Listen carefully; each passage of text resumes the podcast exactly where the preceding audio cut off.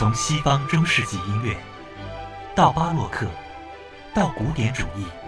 到浪漫主义，直至现代音乐，非同凡响，邀您一同感受殿堂音乐的华美。听，听，聆听古典。欢迎大家继续回到我们的聆听古典，今天是聆听古典的第六期。一听到这样的背景音乐，相信您就会想起圣桑，他呢那首非常知名的作品《天鹅》。今天呢，我们会和大家继续来聊一聊这位法国知名的音乐家圣桑。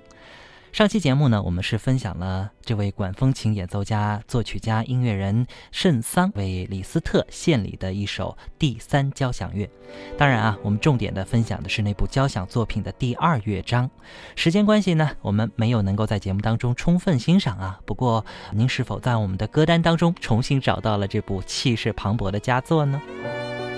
每天我们的这个分享都会有歌单，大家可以在歌单当中详细呃再次重温和聆听到哈这些经典的作品。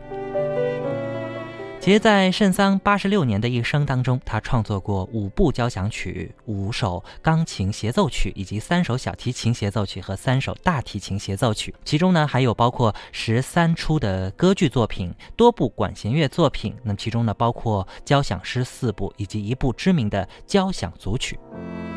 那个交响组曲呢，就是我们之前和大家分享过的《动物狂欢节》。那么，作为一位音乐神童啊，申桑啊，不光是在音乐上呃有他的才能，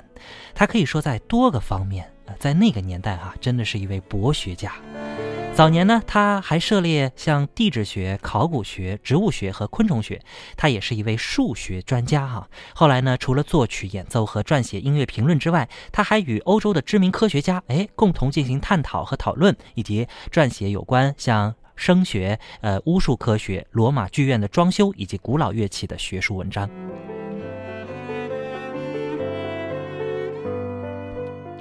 申桑本人呢，有着一种悲观的以及无神的理念，这种理念呢，也预示着存在主义的出现。申桑也是法国天文学会的一位成员，他呢还呃用自制的望远镜啊观天啊，包括呢可以通过日食等等这些天文现象来给自己安排演奏会。你看，真是一位非常牛的人物哈。当然，他的音乐作品是他最精华的部分了。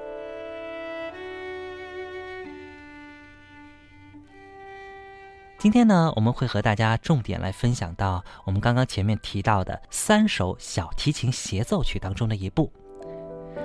圣桑呢，一共是创作了三首小提琴协奏曲，分别是一号 A 小调，作品号呢是二十，创作在一八五九年；以及他的第二号小提琴协奏曲 C 大调，创作在一八七九年；以及他的第三号小提琴协奏曲 D 小调，创作在一八八零年。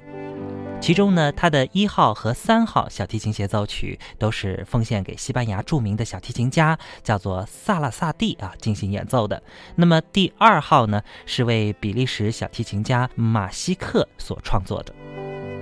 前两首啊，至今呢已经很少有人演奏了，唯独他的第三首作品，可以说呢以优美的旋律以及近似古典协奏曲的这种牢固的音乐结构，成为了圣桑小提琴协奏曲当中的代表作品。今天呢，我们将和大家一起来感受这部作品的精彩。这部作品呢，一共是三个乐章，在第一乐章当中啊，以变相的奏鸣曲写成，其中呢，第一主题极富戏剧性，而第二主题比较的柔和。音乐在发展的过程当中，也是逐渐加强力度，最后再现部分以华丽堂皇的这种尾奏结束整个乐章。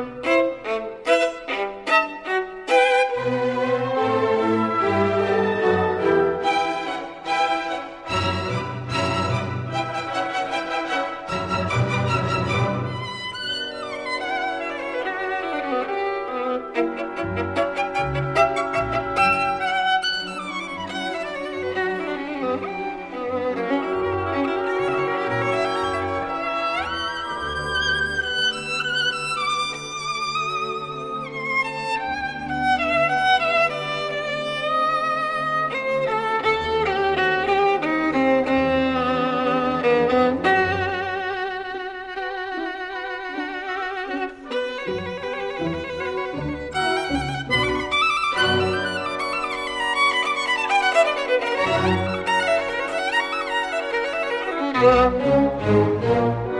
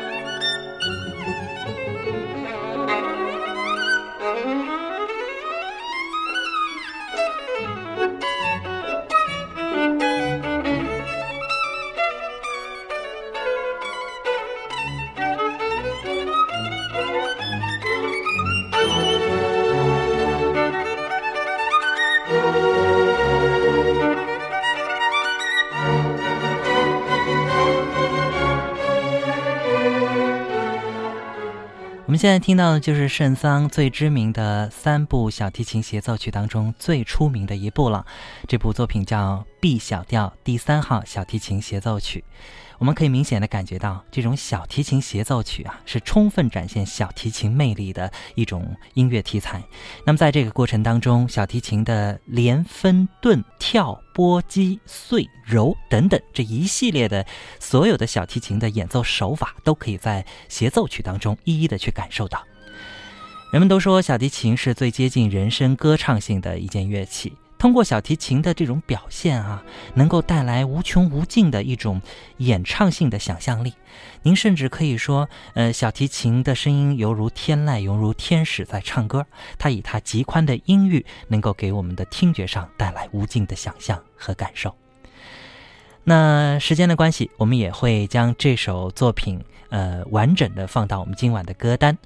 B 小调第三号小提琴协奏曲一共有三个乐章，我们今天呢和大家分享的是第一乐章。这个第一乐章到了后半部分呢，将会进入呃逐渐力度加强的一个段落，尾声部分以华丽堂皇的尾奏哈结束整个作品。那么关于第二乐章和第三乐章也是非常的出彩，可以说是更出彩。我们会在以后的节目当中和大家再重点的分享和感受。好了，感谢您的陪伴，让这一部第三号小提琴协奏曲的第一乐章后面部分陪伴大家。咱们明天十九点再会。